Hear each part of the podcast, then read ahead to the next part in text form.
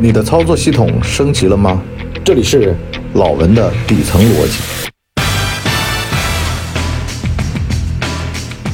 老文的底层逻辑，哪种人能成事儿呢？两种，一种呢是极度缺钱，老是输钱、赌钱、输钱、赌钱，没办法，我也甭管我爱不爱了，反正呢，我得把眼下的日子给我给度过去。最好的办法呢，就是挣钱。比如说，我这两天看一个抖音叫“车老王”，这哥们儿呢就发了一条抖音，说自个儿呢是因为缺钱，所以呢导致到呢就是得去做抖音，而且吧做抖音这玩意儿没底线，你好面子的，你要脸的，你干不了这事儿，所以呢唯一的办法就是什么呢？我就不要脸啊！我知道，就是我不属于。没钱的也不属于那特有钱的，我就属于那种夹心层。我知道钱的好，可是呢我没钱，而不是呢我没钱，我不知道钱的好，也不是那种我有钱，我知道钱的好，可是挣钱对我来说不重要，所以这这就成了。演艺圈的很多的啊，比如说胡瓜、吴宗宪啊，就是做生意亏钱，亏完了钱再回来主持。秦海璐也是这种啊，老是这儿开一家公司，那儿开家公司。缺钱了，赔钱了，完了就回来拍戏，哎，演的也挺好。为什么呢？他从来不去想那个我在干什么，也不在想那个我干这事儿有没有意义。反正呢，我得把钱挣到手。那把钱挣到手的唯一的办法就是把活儿给弄好了，那钱自然就到手了。所以呢，很多老板喜欢员工有点癖好，下班爱打个牌的呀，爱花点钱的呀。那这些人呢，就跟东邪西毒。王家卫那部啊，里边这个演的这种杀手一样的杀手最怕什么？杀手最怕就是他在琢磨为什么、凭什么，而不是呢天天赌钱的、玩牌九的。赌钱玩玩牌九的，在他这儿干得好、干得久，为什么呢？因为这人没一没钱，他就开始想着上班了。所以呢，中国的股市是最好的培养这些专业人士的地方。怎么培养呢？哎，就是。这个股灾了，大家都老老实实上班只要股票一好，这帮人就开始嘚瑟。但是呢，中国股市向来是牛少熊多，所以呢，这帮人就一直老老实实的，一边炒着股票，一边直到干到退休。所以吧，说句诛心之论，你说老板为什么喜欢把公司里的股神分为座上宾，老是跟他亲切的交谈，实际上是让他带着年轻人炒股票。这一炒吧，这一亏吧，这帮年轻人就老老实实的。最经典的就效果文化嘛，李诞和 呼兰俩人在那儿买基金。你觉得李诞心里傻吗？可是呢，他知道只要呼兰持续的在基金上面亏钱，他就能持续的创作出好内容。因为人缺钱了，想挣钱，那什么事儿都干得出来。合法的挣钱就是他唯一的办法。第二种呢，就是杂讯啊，就是阿雅的故事。阿雅呢，在毛血旺这个节目里面呢，和李雪琴呢？他们聊起来一个话题。李雪琴呢，老是说啊，自己得追求完美啊。这个事儿，如果说他身边的人都不笑，他就觉得说这事儿没法儿没法儿的。可是阿雅说啊，她十八岁就进演艺圈这行，一开始呢，《跨兵进行曲》就很火嘛，所以呢，他已经看惯了世态炎凉、人情冷暖。新的人进来红了，完了呢，就开始不理他了。所以呢，他。经常会面对冷眼，自个儿呢也进行业主持，主持的话呢有好有坏，节目好了呢，别人高看他一眼；节目不好了呢，好了，人家就绕着他走，像极了黄渤说的那个好人论。哎，可是呢，你说这事儿有意思的地儿在哪儿呢？他后来就想清楚了一件事儿，就是知道自个儿的喜欢的事儿在哪儿，其他的杂讯就不重要了。你就比如说，你踏踏实实的干一件事儿，希望的是这件事儿成。把这个事儿交付好，那至于别人对于你的这些看法呀、观感呀，说你过气了呀、不红了呀、倒霉了呀、江郎才尽了，根本就不重要。我昨晚上啊坐那儿 emo，为什么呢？感觉创作的瓶颈来了，就是好像把该说的、不该说的都说完了，没感觉了，觉得干这事儿挺没劲的。所以呢，昨天喝了点酒，躺那儿呢琢磨事儿，突然呢看到。一个名字叫唐田，这姐们呢，一一年得了鼻咽癌三期，做了无数次的放化疗，然后呢，十年之后呢，居然活过来了，而且呢，干了当年他得鼻咽癌的时候想干那件梦想中的事儿，就是给陈奕迅写歌。二一年十一月份呢，陈奕迅一首歌叫《孤勇者》呢上线，突破两亿的播放量。这首歌呢非常的燃，大家听陈奕迅唱的总觉得这是很简单，随随便便一唱就有。可是呢，真等到翻唱，你一听才发现啊，这歌有多难。唐田呢，他是一个就是从死神手上爬出来的人，所以呢，什么叫创作瓶颈啊？其实所谓的创作瓶颈啊，就是你搞不清楚自个儿喜欢什么了，你不知道自个儿喜欢干什么了。这就容易产生一个叫创作的瓶颈，或者叫事业的瓶颈，或者叫做各种各样的坎儿啊、沟啊，其实不重要。最近北京不是有一个找儿子的一个大爷吗？每天工作，拼命工作，凌晨都还在工作，人家管这个叫北京折叠。可是那大爷从来不觉得苦，他觉得自个儿这个事儿啊很正常，在大城市里面奋斗的人都都是这样的。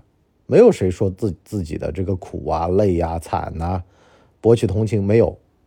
其实呢，这是件什么事儿呢？就是当你知道自个儿在追一些东西的时候，其实你没空去说那个什么苦啊、惨呐，你压根儿就不觉得这是苦和惨。我在找儿子呢，我多正经事儿啊！你只要觉得自个儿在干的是正经事儿，没那个空的。相反，很多的，就是唐田的反面啊。就是自个儿都不知道自个儿爱什么、喜欢什么，好了，天天的开始说自个儿有多累、多惨、多苦了，因为没有目标可追，每天都是漫无目的的。那么好了，为赋新词强说愁。哎呀，我得个病，我死了算了，就开始讲这个话。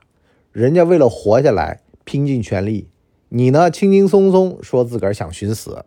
人家在北京每个月挣个万把块钱，都已经。花上全身的力气了，卖上整个身家性命了。可是你呢，可能一个月拿个两万都觉得寡淡无味。哎呀，没意思。这叫什么呢？这叫得来太容易。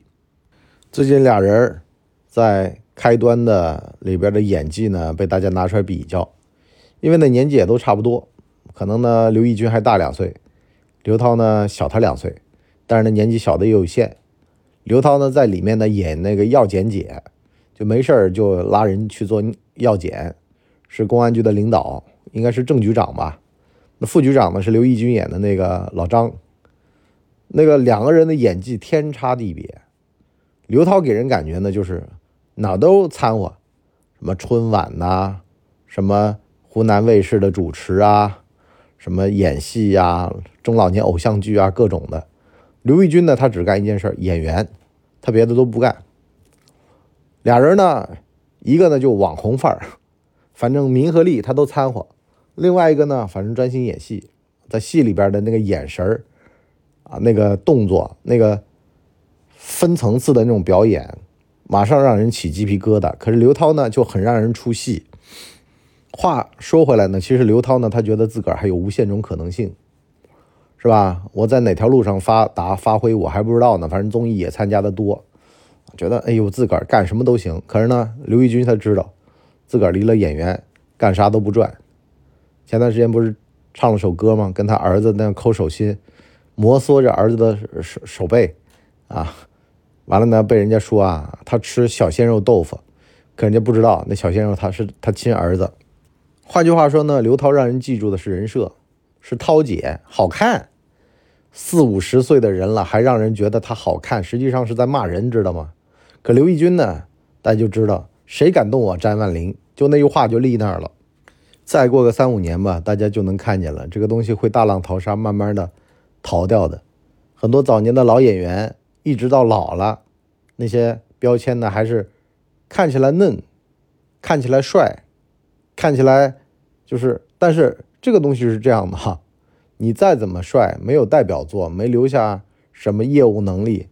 再帅也没用。比如说最近某个当年的名模男明星，跟老外拍照都不输，看着很嫩，很怎么样？但是还是得有载体啊。你比如说有什么角色，有什么经典的作品啊，甚至演了谁的 MV，有没有留下脍炙人口，让大家津津乐道的一些东西，没有，那就那就没办法了。回过来呢，还是本专业。你本职专业怎么样？演员看演戏，相声演员看相声，这也是岳云鹏到外面转一圈回德云社还是个普通演员，一年要演足一百场，晒足一百八十天，晒出美味，晒出鲜。你本职你的后院你不能着火，你自个儿到底乐不乐意干这个事儿？你这个事儿到底自己喜不喜欢？自己喜欢的事儿，自个儿千金难买爷乐意，就拼命的干着，这事儿就得喽。至于外界说你的红不红啊，过不过气啊，这不重要，因为呢，自个儿知道，自个儿就只吃这碗干饭，那别的都顺便的，只要这儿我喜欢的事儿不倒，我能够干着，我别的事儿我都是顺便我掺和掺和，这就跟战狼吴京他想明白了，自个儿拍电影，自个儿喜欢什么呢？喜欢去部队啊，演军旅，那么沿着这条线他拍的电影。就是郭德纲说的呀，我如果做一演出，我讲相声，我讲个段子，我自个儿都觉得尴尬，那这事儿就是不成立的。首先呢，就得自个儿很舒服干这事儿，得心应手，游刃有余。完了呢，你们喜不喜欢不重要，我呢自个儿先高兴了。完事儿了，到了第二个步骤呢，是大家慢慢能接受了。那这已经是十年之后了，为什么呢？这十年我都高兴。到了第十一年的时候，突然有人台下鼓掌，说我也高兴。好了，琴瑟和鸣了，筛选出观众了，这个叫做市场培育期，换句话来说，也就是手艺磨练期。在这跟各位记出这个冰山理论：一个健身状态非常好的人，冰山上面让你看到的是肌肉线条，冰山下面看到的是饮食、睡眠、作息，再包括呢像心态各方面的。台上一分钟，台下十年功，这就是冰山理论。但是呢，也就跟阿雅说的一样，你年轻人你在那儿，你再怎么折腾自个儿，可是呢，这事儿到底是不是你喜欢的？喜欢的虽千万人吾往矣，我可以为此逆行，没有人能够逼得了我。拿着把枪顶着我脑门上，你叫我梅兰芳给日本人唱戏，我都不唱。哎，这就为什么叫？范志毅那天不是在一个综艺节目里面说吗？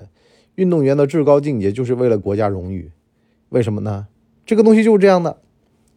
我有本事了，那我可以为了我喜欢的事儿我去奋斗，这是我的本事，也是彰显我本事的一种能力，甚至呢，也是一种国界。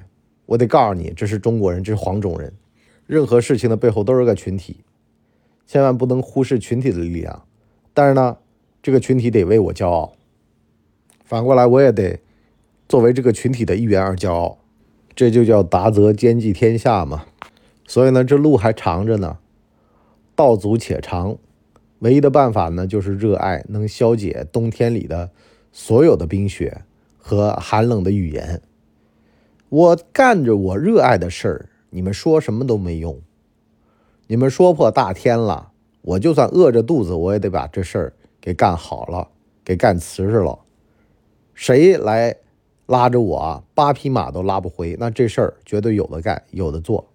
可是相反，如果自个儿不热爱这事儿，人家说两句，耳根子就软了，甚至呢是觉得，哎呦，好像自个儿吃亏了，那就真没办法了，那就没法没法的了。好了，我们今天上半就先聊到这儿，下半集呢，我跟大家聊聊《超越》里面的玛丽的那个，她不是她老公单位发的那个什么录音机吗？她就拿去。就是送人了，啊，拿去去找苗子，完了还被人骗了。他徒弟就很非常不理解，说这么好的玩意儿，可是玛丽的意思说，再好的玩意儿，有我喜欢的冰雪事业好吗？你就包括说像沙溢收徒弟一样的，一定要看这个徒弟心气儿，对于这个事儿到底拼不拼命，要不要咬牙切齿，一定要留下来。这就是什么呢？这就是心气儿，这就是热不热爱这件事儿。这就是啊，八匹马拉不回，这就是千金难买爷乐意，这个才是运动或者说竞技的精神。因为竞技这个东西啊，非常苦，非常累，非常枯燥。你如果一开始并不是非常大的成本的话，那到后面这个东西全部会被消解掉。中间就有哥们儿，这个他的徒弟啊，就被原来出走的这个师兄拉去做生意去了呀，这很正常的。学任何一门手艺，半道走的都很很多的。可是呢，关键什么呢？收徒弟的时候，先把丑话说前头，啊，你得给师傅免费干三年，出去挣两年的钱给师傅。你越是门槛设得高，那就把那些就半路的啊，那些半信半疑的那些人，直接给架走了，给拉走了。咱们说一说这个门槛高的原理。好了，我们今天就先到这里，我们下边见，拜拜。大家呢，请给我们的专辑点五星好评。啊，这样的话呢，我们才能够到首页去迎接更多的朋友来光临。